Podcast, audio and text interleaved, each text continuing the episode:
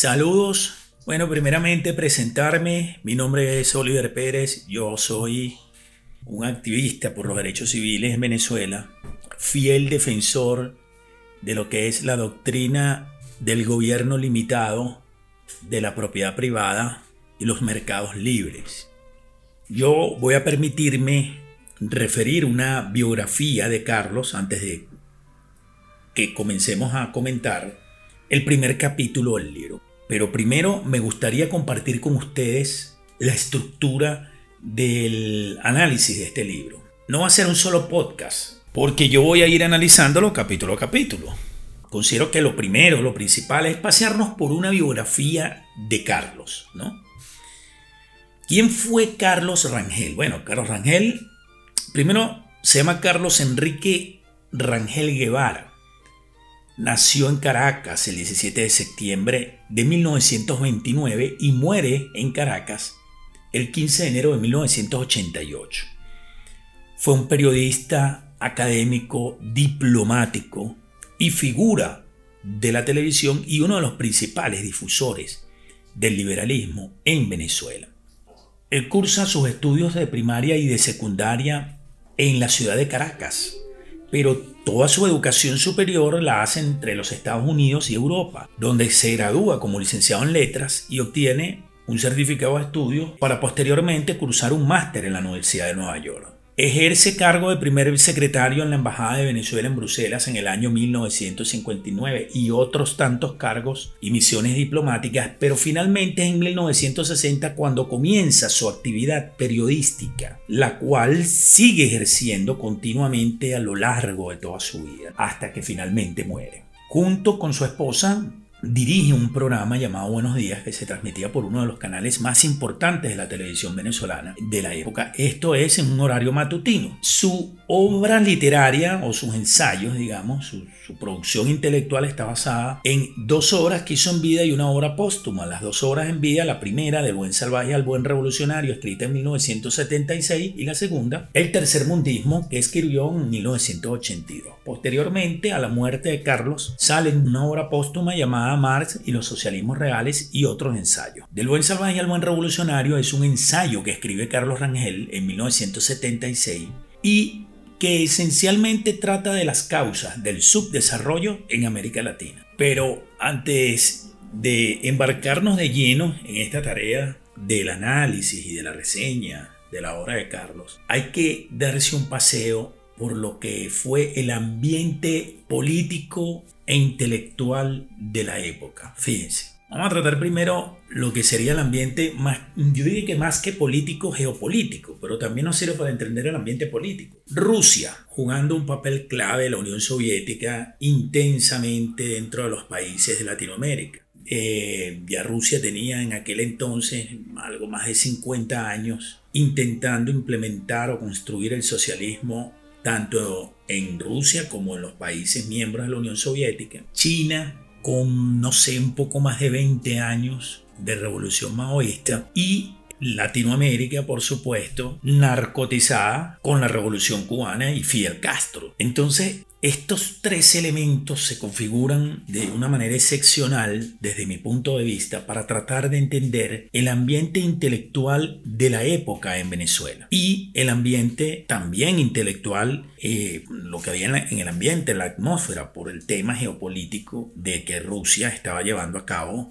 a, o la Unión Soviética, el, el experimento del socialismo. Pero en el ámbito intelectual destaca el ensayo de un escritor uruguayo llamado Eduardo Galeano que salió cinco años antes de la obra de Rangel. Las Venas Abiertas de América Latina se publica en 1971 y es un ensayo que igual que el libro de Carlos Rangel del buen salvaje al buen revolucionario intenta dar una explicación de las causas del subdesarrollo de Latinoamérica. Ese libro inmediatamente comienza a dominar en el mundo de las ideas en toda Latinoamérica. Bueno, ese libro se convirtió literalmente en el manual de cabecera de toda la izquierda latinoamericana. De ese libro, cantantes, poetas, trovadores, artistas, escritores, literarios, medios de comunicación, eh, directores de, programas, moderadores de programas de opinión, todos sacaron sus ideas de ese libro. no hace falta más que echarse una revisadita de la literatura en la época y ciertamente fue eso lo que aprendimos todos los que fuimos al colegio,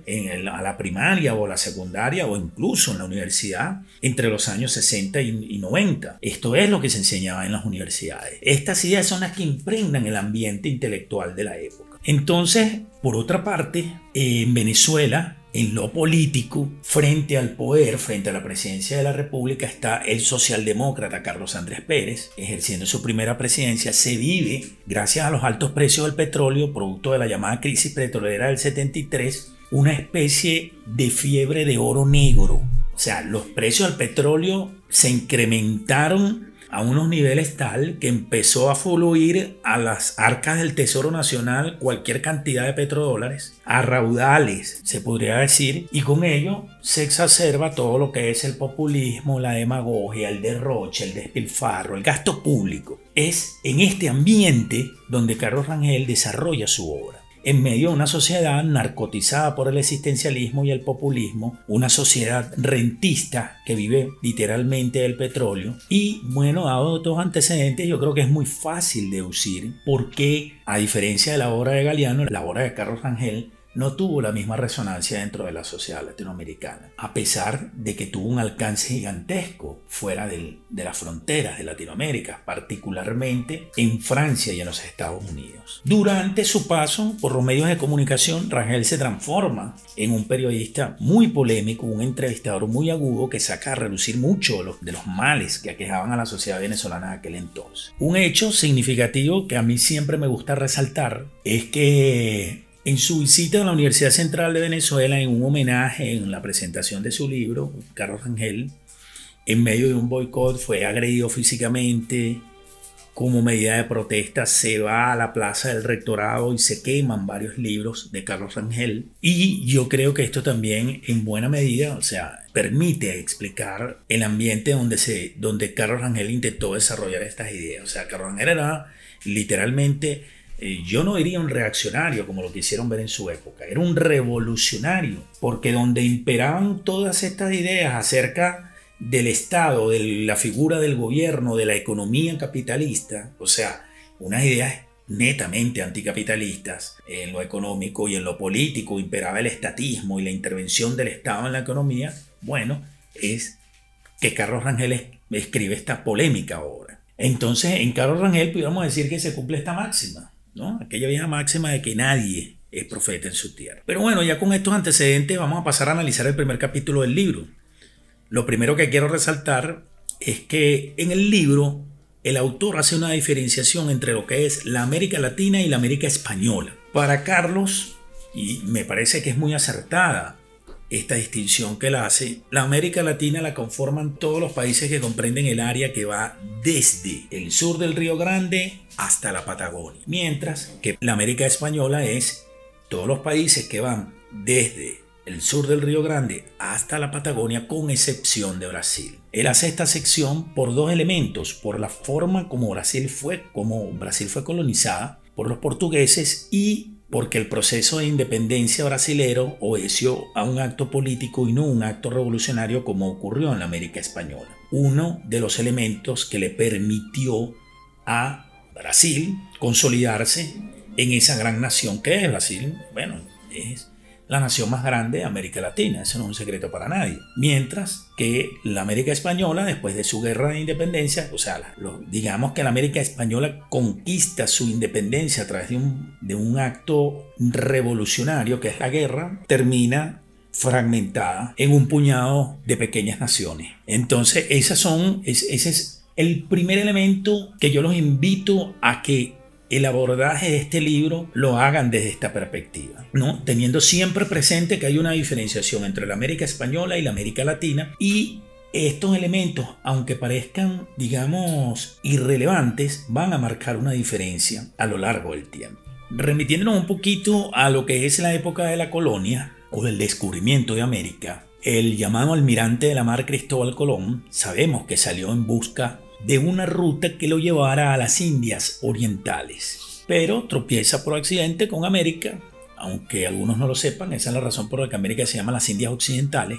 Pero a Colón no solo lo acompañaban un puñado de hombres y sus carabelas y sus mapas. A Colón también lo acompañaban muchos de los mitos que prevalecían en el imaginario europeo de aquella época acerca de la existencia de un supuesto paraíso terrenal, es decir, un lugar en la tierra donde moraban hombres incontaminados de los males de la civilización corruptora europea, eh, donde moraban el arquetipo del hombre, de, sea, de, la humildad, de la belleza, de la pureza, ¿no? Y un hecho significativo es que cuando Colón llega a América o avista América, en las bocas del Orinoco, creyó haber encontrado el paraíso terrenal. Cito, el ímpetu de las aguas dulces que casi desbarataron sus carabelas en el Golfo de la Ballena, con su boca de la sierpe y su boca del dragón, no le hicieron inferir la existencia de vastas selvas y montañas, sino la proximidad de la fuente de agua del paraíso terrenal. Esos mitos, denominados por Carlos Rangel mitos fundacionales, vienen a ser